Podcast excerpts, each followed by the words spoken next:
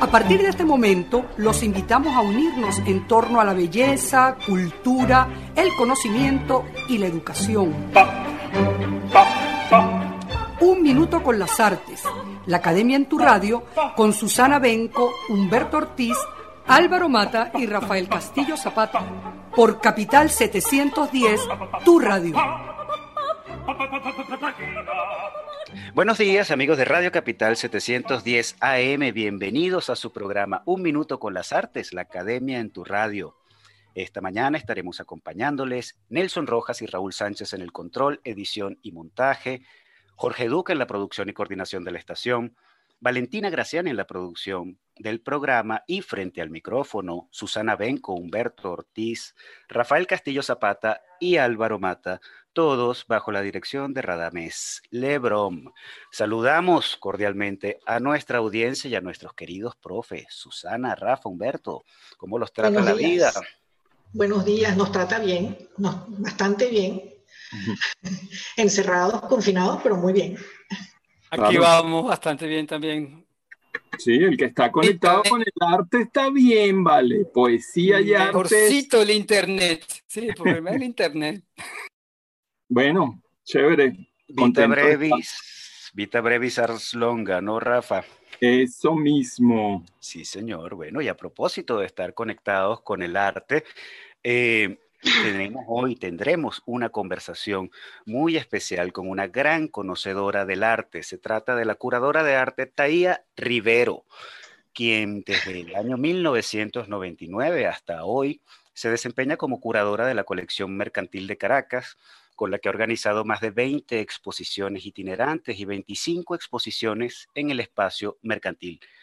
Taller Rivero fue presidente de la Fundación Museo Alejandro Otero, donde creó el espacio Otero, sala permanente para mostrar la obra del maestro de la modernidad venezolana. Eh, es también investigador y museógrafo, fue investigador y museógrafo en la Galería de Arte Nacional, docente en la Escuela de Artes Plásticas Cristóbal Rojas, en el Instituto IDEA de la Universidad Simón Bolívar y en la especialización en museología de la Universidad Central de Venezuela. También ha sido comisionado por Venezuela, comisario por Venezuela en la Bienal de Venecia en el año 1995 y como curador independiente entre el año 92 y el 94 realizó cuatro exposiciones muy recordadas de arte contemporáneo venezolano en Estados Unidos, Argentina, Colombia, Chile, Uruguay, Cuba y Venezuela, nada más y nada menos. Taller Rivero ha escrito numerosos textos sobre artistas y arte contemporáneo para revistas, libros y catálogos de Venezuela y el extranjero. Bienvenida, Taller Rivero, a Un Minuto con las Artes. Buenos días, ¿cómo están todos? Muchas gracias a ustedes, mis anfitriones, por esta invitación. Encantada de acompañarles. Buenos días, Taía. Igualmente, Exacto, igualmente yo también, contenta de, de Todos contentos. Es que mucho tenemos que conversar con Taía porque el tema del coleccionismo es algo que siempre apasiona, ¿no? Y levanta mucha curiosidad, por eso es que particularmente estamos contentos, todos contentos, como dice Humberto. Contigo con todos, como decía aquel jingle, ¿no? Bueno, Taía, antes de eh, comenzar a enfilar eh, nuestras armas, como amenaza Rafael siempre a nuestros invitados, vamos a escuchar el primer tema de la mañana de hoy, eh, sugerido por ti. Se trata de Attica Blues con Artie Sheep.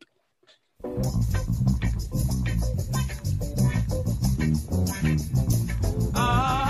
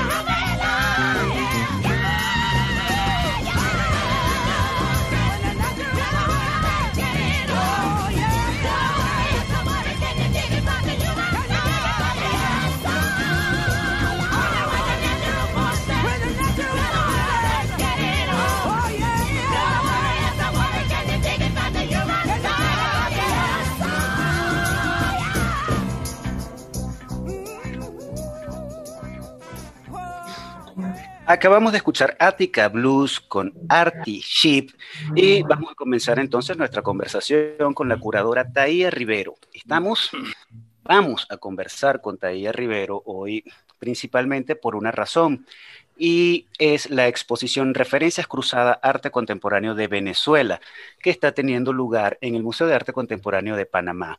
Es una alianza entre el MAC Panamá y la colección mercantil y esta muestra ofrece una mirada no lineal del arte en Venezuela desde la década de los años 70 hasta la actualidad. Y, esa selección permite establecer diálogos que van eh, mucho más allá de una cronología. La curaduría de esa muestra está a cargo de Taía Rivero, curadora de la colección mercantil, y también de Emilio Narciso, que es el asistente curatorial de esta colección. Estamos hablando de 100 obras distribuidas en cinco ejes que eh, abordan temas que son casi constantes en el arte venezolano. Eh, Humberto, tú querías eh, empezar a comenzar con Taía quizás a través de, esta propuesta y de los cinco ejes de la curaduría. Hola, Taía, un placer tenerte aquí con nosotros.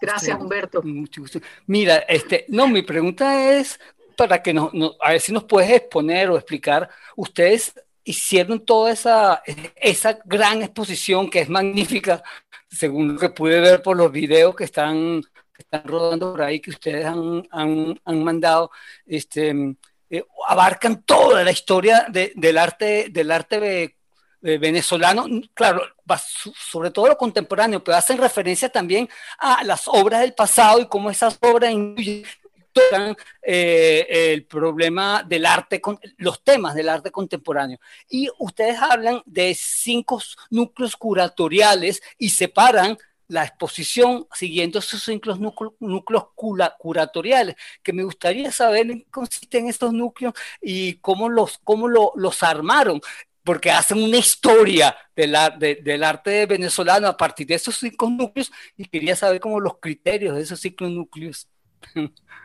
No sé. Eh, sí. Eh, bueno, como lo dijiste, Humberto, eh, gracias por tu pregunta. Esta exposición es producto de una relación larga con, con, el Museo de Arte Contemporáneo de Panamá, con quien desde el año antepasado estamos trabajando. El año pasado hicimos un seminario internacional sobre arte contemporáneo y curaduría. Y ya desde el año pasado estábamos planificando hacer eh, una exposición que mostrara eh, sobre todo eso del arte contemporáneo venezolano, haciendo alusión a, las tendencias más significativas ah, de, nuestra tradición artística, como es, por ejemplo, el paisaje y la geometría. en efecto, son cinco núcleos curatoriales, eh, la ciudad y el paisaje, simbolismos e imaginarios, el entorno natural, el cuerpo y los bordes de la geometría.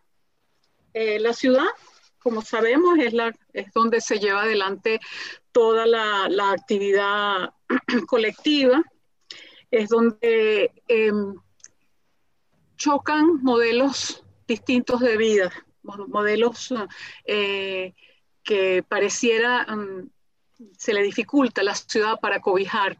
Entonces, eh, Allí, eh, por ejemplo, en, este núcleo está la obra de una artista que se llama Seinab Bullhausen, que es sobre el metro, ¿no?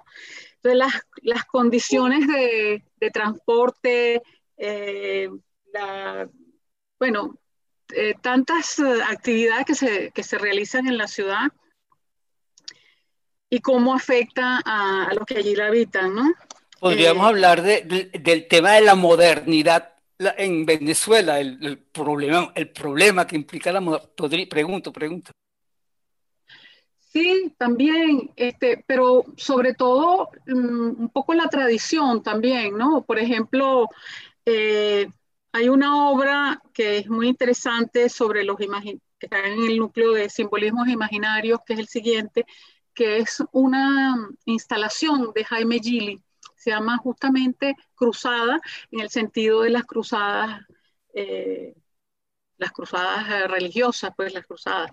Y, esta exposición, y esta, esta instalación, en esta instalación confluyen seis artistas del siglo XVIII, seis pintores del siglo XVIII y Jaime Gili, que es un pintor contemporáneo radicado en Londres, y entonces él eh, trabaja con las paletas de cada una de estas obras, Juan Pedro López, Francisco José de Lerma y Villegas, todos estos, estos pintores del siglo XVIII, eh, y, y, él arma en los, en, los, murales unos... Um, una, o su obra que es angular, que es totalmente geométrica.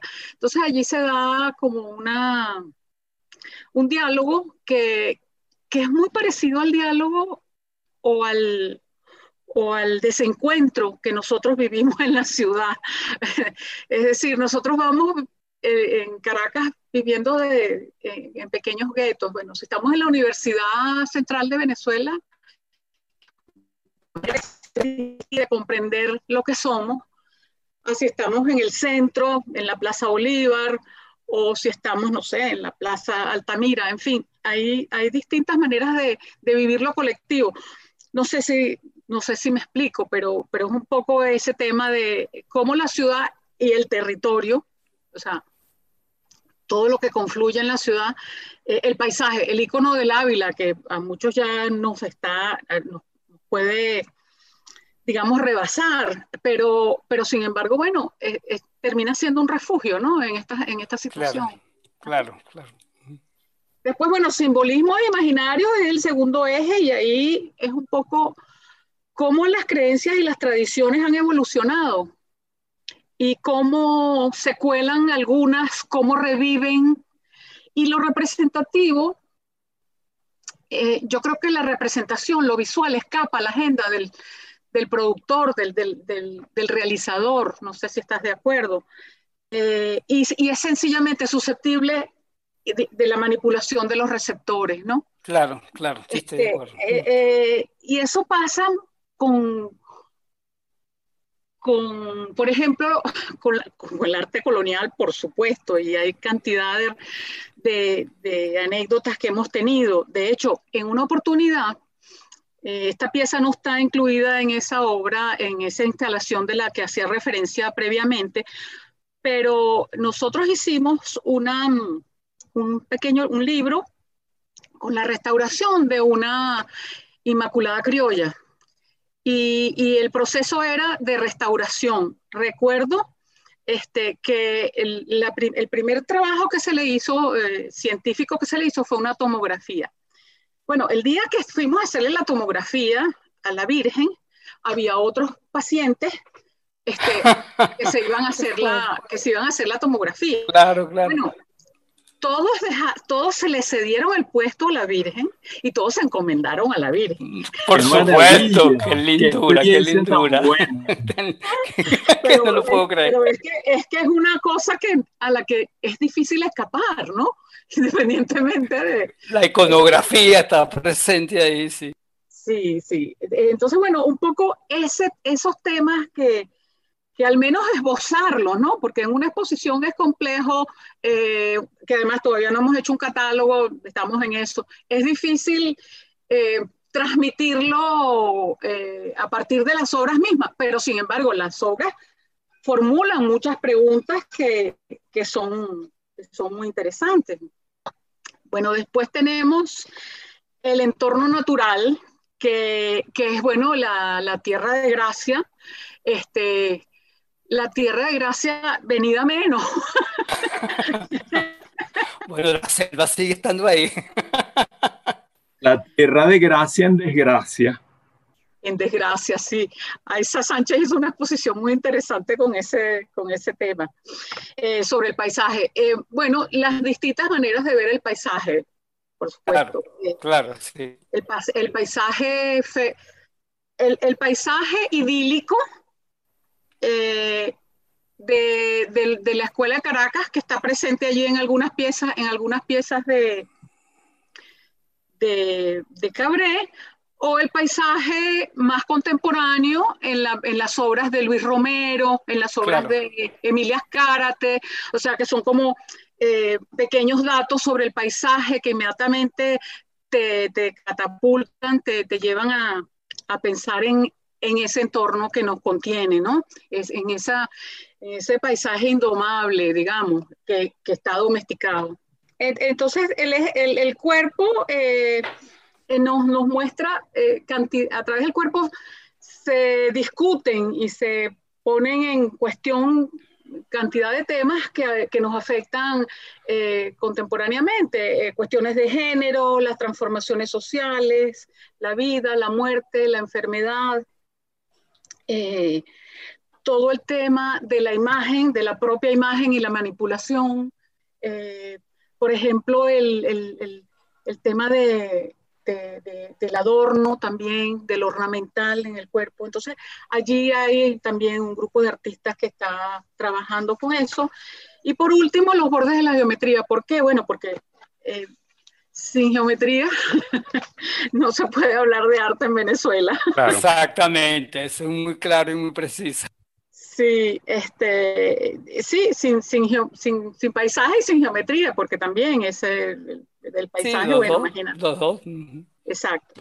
Entonces, eh, bueno, como sabemos, a partir del tema de la síntesis de las artes, cómo, cómo se introdujeron en el arte los cánones de, la geometría a partir de la, a partir de la arquitectura y cómo está permeado en la contemporaneidad. Por ejemplo, los impenetrables de Eugenio Espinosa, las rejillas de Sigfredo Chacón, em, ¿qué otra obra es? Ah, la, glosa crematoria de Héctor Fuenmayor. Y el trabajo de Héctor Fuenmayor es muy interesante porque cruza eh, lo, religioso en sentido de fe en sentido espiritual con la geometría y, lo hace a partir de una técnica pictórica. Entonces, eh, realmente creo que sí ha habido una reinterpretación que va mucho más allá de artistas más evidentes como Magdalena Fernández, o, hay, una interpretación de la geometría que realmente es um, interesante. Bueno, todo esto para hablar de, eh, de algo maravilloso que es, este, es como, como, la, como la fisura, como, como el arte marginal, marginal por hecho en el margen y no en los centros este, eh, de, de, de, arte tradicionales, exacto, eh, fisuran ese arte, ¿no? Entonces, ¿cómo, cómo va entrando el arte latinoamericano en, otras, en otros espacios, en otros territorios. Y eso es un poco el objetivo de estas exposiciones que hemos hecho fuera. Bravo, qué lindo. Muy buen, eh, muy buen trabajo. O me encanta, me encanta mucho. Súper completo, ¿no? Esos cinco ejes. Inmenso, sí, es como grandísimo. Claro. y no sé si algún eje. Son pretextos, se les creo yo. Claro, se les queda algún eje por fuera que no pudieron meter, digo yo. Ahora, Taía, no nos dejes con, con, las ganas. ¿Cómo hacemos para ver esto, no? Hay opción online, ¿cómo es el asunto? Sí. Bueno, pues, cuando abran los aeropuertos tenemos que ir a fletar, eh, eh, queremos que fletar un, y, mientras, ¿cómo hacemos? Y mientras, ¿cómo hacemos? Sí. Bueno, seguir viendo los videos es lo mismo que hago yo. Sí, pero ¿dónde conseguimos los videos? ¿Cómo nos acercamos a los videos, las páginas? ah, mira, el Instagram, en el Instagram del, del, Museo de Arte Contemporáneo, que es uh, arroba Museo de Arte Contemporáneo Panamá, allí está todo el material de referencias cruzadas. Allí está todo. Eh, y pues, lamentablemente nosotros no tenemos una página acá en, en, Venezuela, en, en, la colección mercantil, pero eso es más tarea de un museo, menos de una colección. Entonces, ellos realmente han hecho un trabajo de difusión excelente, estamos encantados con lo que han hecho, de muy buena calidad y eh, atendiendo como distintos públicos, que también es muy importante. Entonces, bueno, realmente por allí podemos verlo. Maravilloso. Bueno, Humberto, Susana, Rafa, antes de seguir conversando con Taía Rivero, vamos nosotros a hacer una pausa para escuchar unos compromisos comerciales de la emisora y enseguida regresamos. No se aparten del dial. Ya regresamos en Un Minuto con las Artes.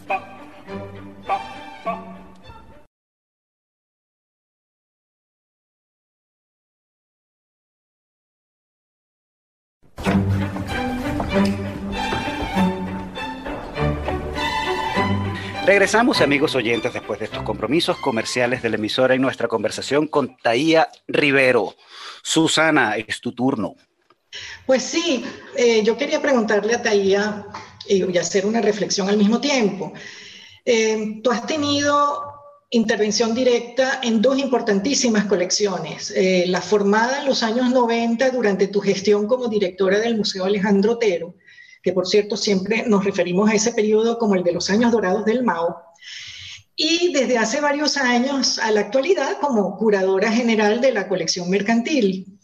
Y bueno, todo esto significa que has tenido y asumes varios roles desde directora de museo en aquel momento, gerente, curadora. Y sin duda, en todos esos roles es sumamente importante la investigación de arte que, para llevar todo esto a cabo. A mí me gustaría conocer desde tu experiencia la importancia que tiene la investigación y cómo la has asumido, cómo la investigación determina la toma de decisiones tanto como curadora como, para, como lo que, el camino a seguir cuando tienes que gerenciar una colección, que no es solo adquisición, es conservación, es, bueno, y es generar conocimiento alrededor de ella. Eh, justamente, bueno, quisiera conocer un poco tu, tu experiencia como curadora y como gerente, la importancia que tiene la investigación de arte. Eh, bueno, yo digo algo que dice Meyer Weissman, y es que yo vengo de abajo. yo comencé eh, como, como pasante en la Galería de Arte Nacional en el 81, llegando de estudiar afuera. Y, y, entonces la GAN fue como un laboratorio de, de, trabajo. Empecé justamente, yo soy diseñadora tridimensional, entonces comencé haciendo, y había trabajado en, en exposiciones en montaje de exposiciones. Siempre trabajé en museografía y pensaba que ese iba a ser mi campo de desarrollo. Pero la Galería de Arte Nacional tenía unas prácticas bastante horizontales de trabajo y terminé eh, primero coordinando exposiciones y luego trabajando también con el Departamento de Educación, haciendo textos didácticos para las exposiciones.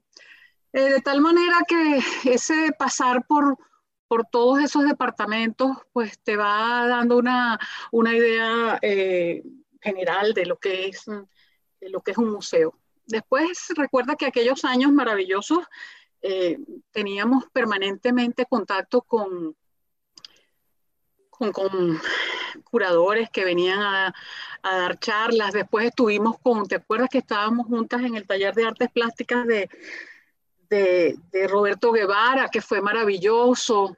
Fue fantástico, dos años con Roberto. Sí, eh, así fue. Eh, y, y, en general eh, eran, eran años de, de, mucha, de, mucha, de recibir mucha información y, de, y bueno, de acumular un, unas prácticas importantes. De hecho, Susana, a mí, mucha gente que visita el espacio mercantil dice, caramba, pero esto no parece que estuviéramos en Caracas y tal. Y yo pienso, bueno, pero un momento, o sea, aquí no, exist, no, no había otro programa que no fuera a ir todos los domingos a los museos. Este, claro, así es. A visitar las exposiciones. Es verdad, totalmente cierto. Era así, es decir, nosotros tenemos una cultura visual eh, importante, digamos, fomentada eh, día a día, este, desde Matiz, Cobra, o sea, todo lo que hemos visto eh, sin movernos de Caracas. Entonces, Mm, eso eh, me llamó mucho la atención, inclusive cuando íbamos a otros países de Latinoamérica, y por ejemplo en el Museo de Bellas Artes de Buenos Aires vi un, un Gauguin con un rótulo naranjado escrito a máquina. O sea, me parece, pero un momento, porque esto no le dan un poquito más de jerarquía museográfica.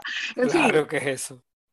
Probablemente ahora sea la situación sea inversa, pero en fin, ese es el, ese, ese es el país donde nos formamos. Entonces, cuando llego al Museo Alejandro Otero, eh, bueno, eh, estaba así como, como Santa Teresa o algo así, o sea, tenía como un tema fundacional que me había invadido. y hicimos un equipo maravilloso en el cual, por cierto, estaba la, la, la galardonada poeta Yolanda Pantin. Es verdad, trabajaba contigo. Sí, trabajaba conmigo Yolanda. es cierto, y, era, era, un apoyo incondicional, permanente. Sí, este, yo recuerdo. Entonces, mira, nada, allí ya, ya sabíamos cómo era gerenciar un, un, museo. Eh, eh, además, en la administración pública aprendes rapidísimo. Es una, porque nunca sobró dinero, o es mentira. O sea, siempre tenías que estar allí eh, buscando los medios y, haciendo que, que un Bolívar se convirtiera en tres. Entonces, bueno, mira, la verdad es que el equipo fue muy bueno y eso y con la ayuda de todos, éramos realmente, estábamos muy, entusiasmados y muy comprometidos, pues eso se dio. Luego, eh, cuando me voy a la colección mercantil, eh, era muy, era muy fácil de alguna manera proponer mm, eh, cómo, cómo, cómo, ir gerenciando, cómo hacer que la colección se convirtiera en un instrumento interesante para una corporación. Este, de hecho, la, colección mercantil nace de la necesidad de ordenar bajo criterios y políticas definidas esa pequeña colección que ellos tenían allí, de preservarla, de investigarla y tal, y de incrementarla. Eh, entonces, bueno, nada, establecimos nuestro perfil, este, unas instancias de, de trabajo y a partir del 96, por allí, estando yo en el museo, se crea eh, en la colección mercantil la curaduría de arte. Se va a trabajar allá Manuel Capote, muchacho eh, muy, muy acucioso, muy buen trabajador. Y entonces mm, eh, descubrí que podíamos hacer algo que funcionara, que era adquirir y mostrar paralelamente. Em, y, empezamos por la relación que yo tenía en los museos, por la fe en esa, esa estructura maravillosa que se había construido en los 70 y en los 80 de los museos. Eh, entonces empecé a trabajar con esa estructura, mostrando la colección en distintas áreas de distintas ciudades de Venezuela, en el Museo Soto, en el Museo Narváez, en el Maxul, en el Museo de Barquisimeto, hicimos una en el Museo de Acarigua, o sea, de verdad que fue bueno, eh, viajando por toda Venezuela. Y, y, con respecto al, al, arte venezolano, bueno, me quedó me o sea, tuve que ponerme a estudiar, ¿no? Cuando tuvimos dos años tratando de adquirir este grupo de obras del, del siglo XVIII maravillosas, excelentes, a mí me parece que el, que el arte colonial venezolano eh, no es para nada una cenicienta en, el contexto latinoamericano, por el contrario, siento que tiene unas influencias y interpretaciones maravillosas, este, que, que, inclusive han dado, han dado pie a una pintura popular que en un principio era religiosa y que luego ha, cedido a, también al paisaje al paisaje y a las tradiciones. Pero, pero sí, sí, bueno, me puse a estudiar y llamé a los curadores, porque la colección ha sido un, un, un motivo para intercambiar con este, curadores, conservadores, diseñadores, o sea, y todos han aportado. En un principio comencé a trabajar con John Lange, que fue una experiencia maravillosa. Viajábamos por toda Venezuela eh, con John, entonces, bueno, eh, con José Manuel Hernández, que era, es un curador que, compañero de la GAN, curador de arte colonial, Después invité a Catherine Chacón, que también hizo un libro sobre el paisaje maravilloso. Y también estuvimos por Venezuela, la geometría.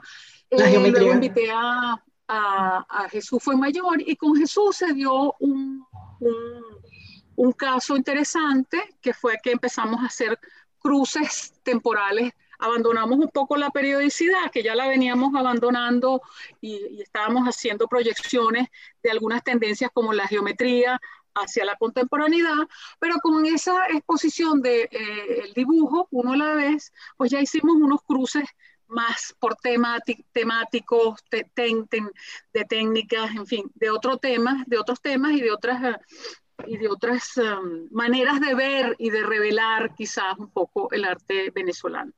Eh, a mí me, realmente me apasiona el arte venezolano, me parece que es maravilloso, me parece que tenemos artistas, o sea, nosotros deberíamos, no sé, como recuperar ese, esa, ese proyecto editorial que había con los artistas, este, que, hoy en día está prácticamente inexistente.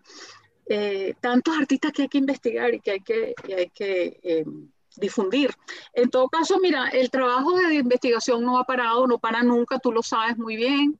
Este, ahora con esta exposición que tenemos, que tampoco se ha exhibido, la forma elusiva, que es sobre el periodo de los 60, toda esa, esa ruptura que hubo con la forma desde, desde distintas perspectivas, distintos puntos de vista, pues también eh, ha, sido, ha sido muy enriquecedor. No sé si... ¿Refieres a la del informalismo? Sí, me refiero a la del ah, informalismo. sí, sí, sí, sí, maravilloso. como decía Clara Sujo, no lo llame informalismo. Pero en fin. Se quedó así. Se quedó así. Se, quedó, así. Bueno, pero es que el geometrismo nuestro no es igual al europeo y el informalismo nuestro no es igual al europeo tampoco. Es que tú sabes que yo siempre digo que hay expresionismos, informalismos en plural, porque además las intenciones cambian tanto. Sí, son distintos todos. Bueno, de manera un poco informalista quiero introducir una pequeña pregunta, querida Taía. ¿Cómo no, eh, querido?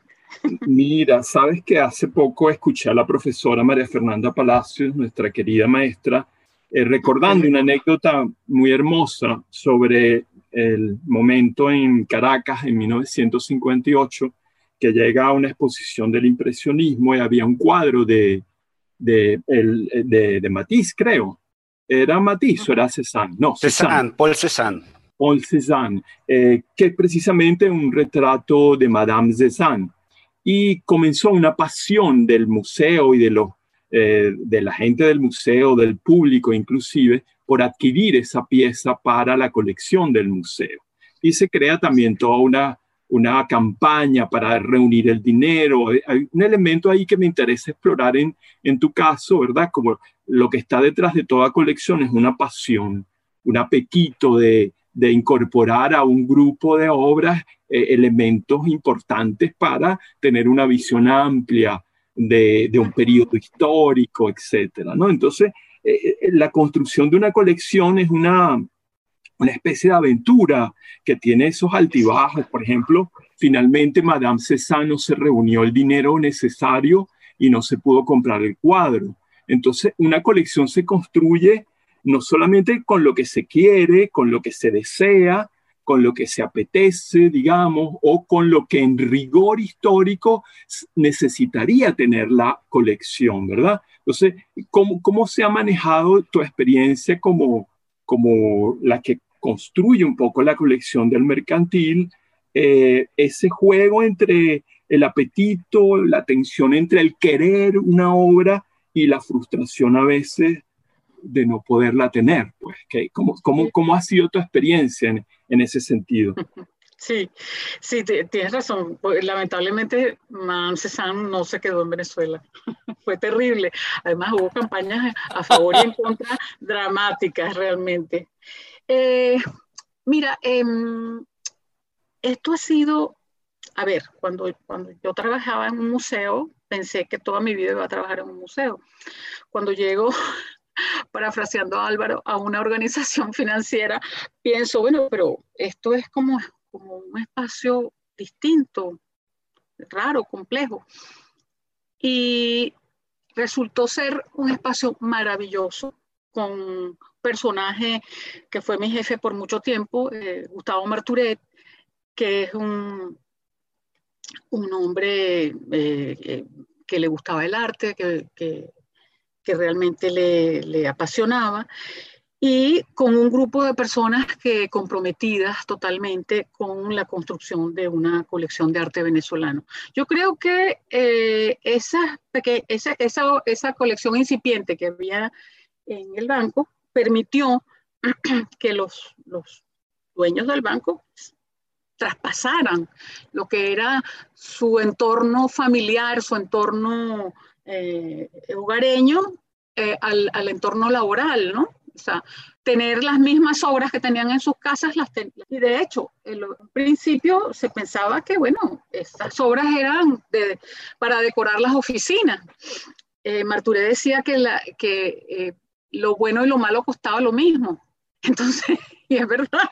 Entonces, ¿por qué no tener un departamento de curaduría en donde se pudiera organizar estructurar un perfil de colección y así fue como se hizo, exactamente con un compromiso de acuerdo a lo que nos permitiera la organización, un compromiso financiero para eso. Y mira, por casi 15 años estuvimos adquiriendo obras, ¿no? Eh, no todo lo que quisimos lo pudimos adquirir, eh, pero sí, porque no tenemos esa responsabilidad como, como, como organización, no la teníamos, no, éramos un museo, no pretendíamos tener una sala, la sala surge mucho después, en, en 2012.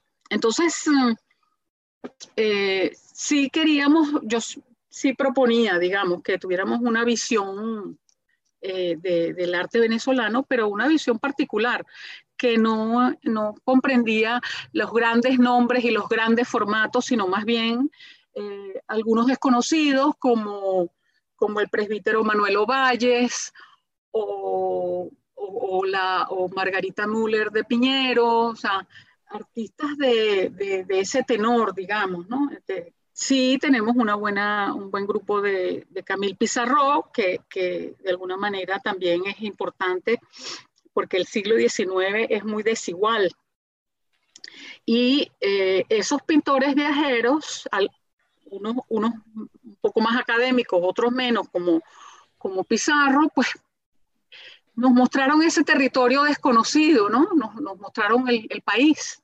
Eh, mira, sí, me hubiera gustado comprar otras cosas, adquirir otras cosas, eh, pero creo que la colección está bastante completa. Eh, están prácticamente todos los artistas, sí, ya yo tengo, sé cuáles no están, digamos, eh, pero por razones,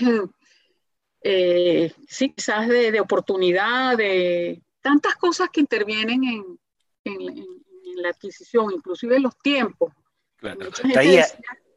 Y, por curiosidad, ¿cuál sería la joya de la corona de la colección mercantil?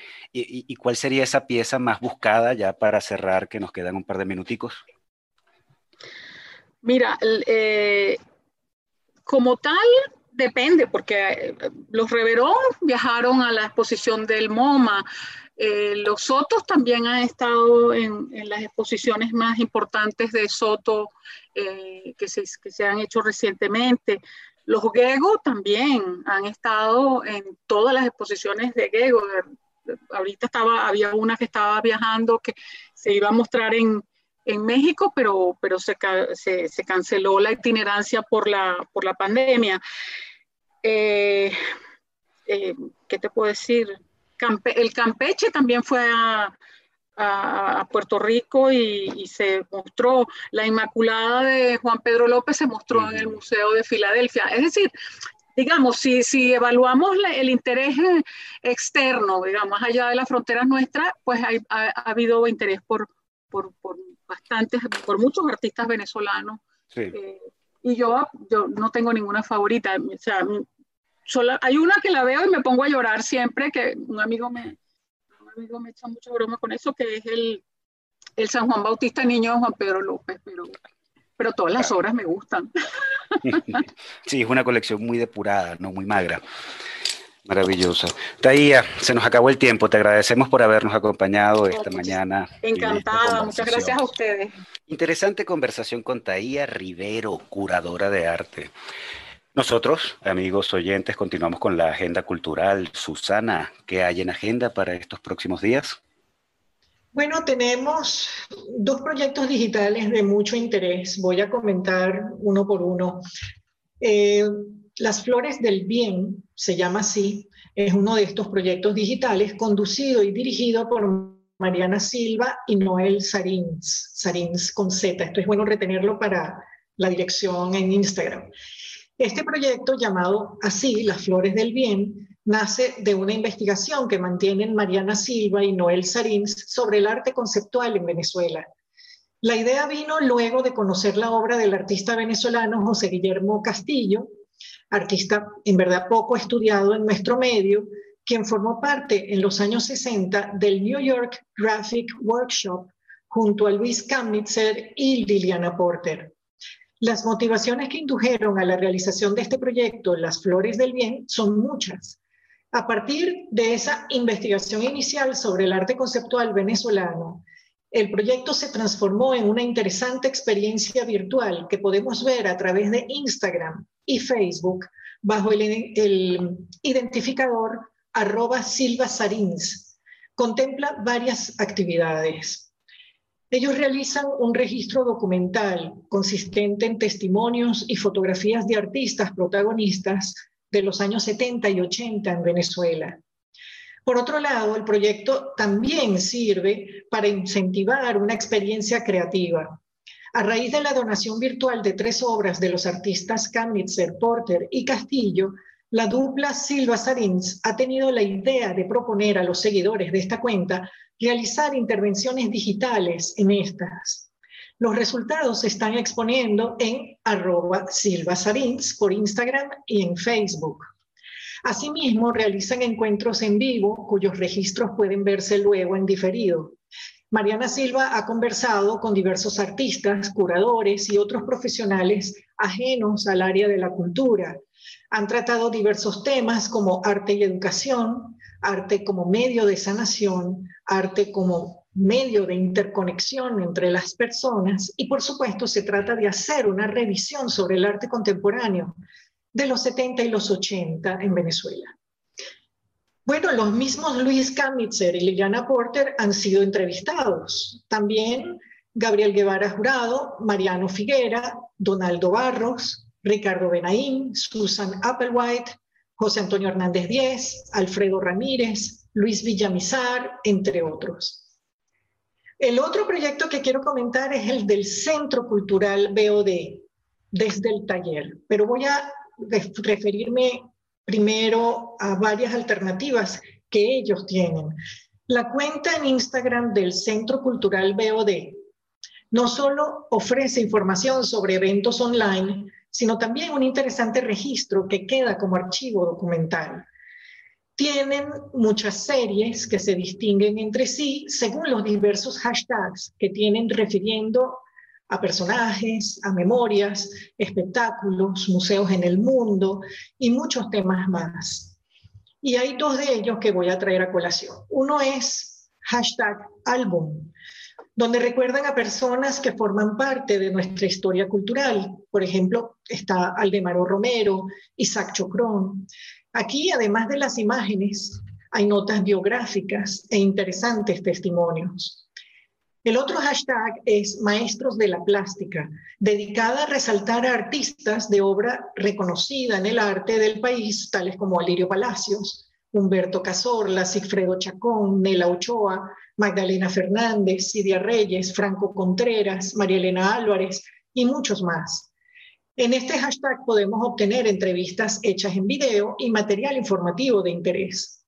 Y actualmente, perdón, ellos tienen otro programa llamado Desde el Taller.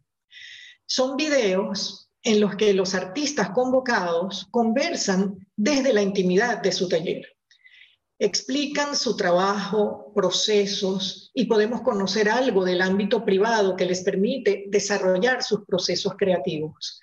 Desde el taller se inició el pasado 16 de octubre y va a continuar hasta el 20 de noviembre.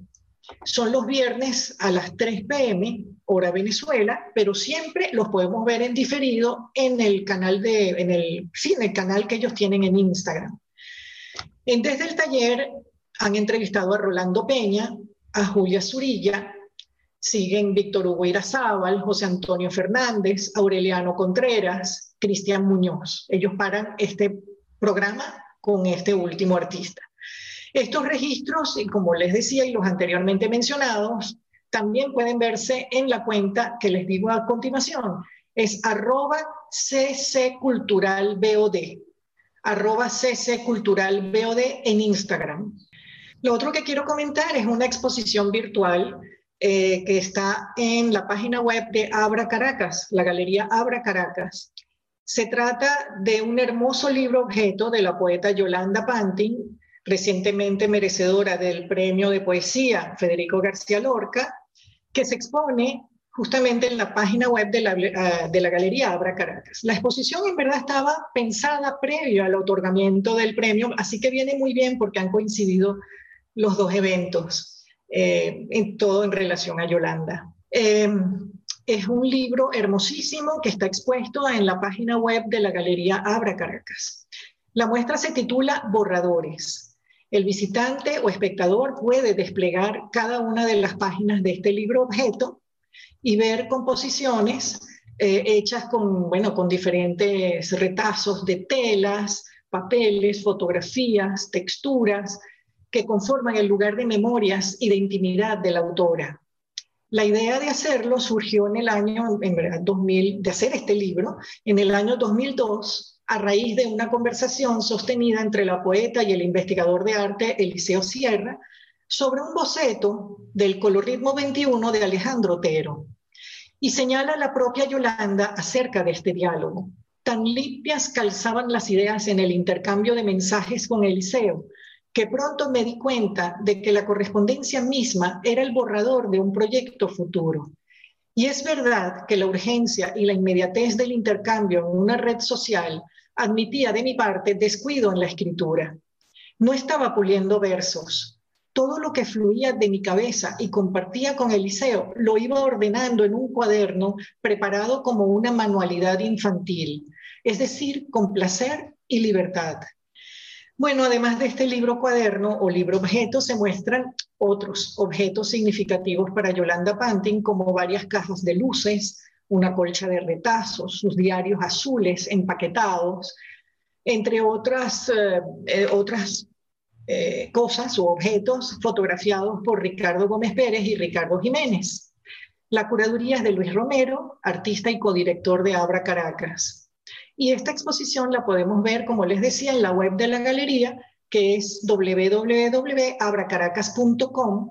Se puede además descargar allí el catálogo en PDF con excelentes fotografías de, de este libro objeto y bueno, esta página pues estará vigente hasta el 18 de noviembre. Bueno, por ahora es todo lo que puedo comentar. Bueno, y que sea todo porque es más que suficiente, Susana querida, ¿no? Apretadita la agenda. Nada, amigos oyentes, nosotros hemos llegado de esta manera al final del programa del día de hoy. Un minuto con las artes, la academia en tu radio en el que estuvimos acompañándoles Nelson Rojas y Raúl Sánchez en el control de estudio, edición y montaje, en la producción y coordinación de la emisora Jorge Duque, en la producción de Un Minuto con las Artes, Valentina Graciani, y un gusto compartir con ustedes Susana Benco, Humberto Ortiz, Rafael Castillo Zapata y Álvaro Mata, todos bajo la dirección de Radamés Lebrón.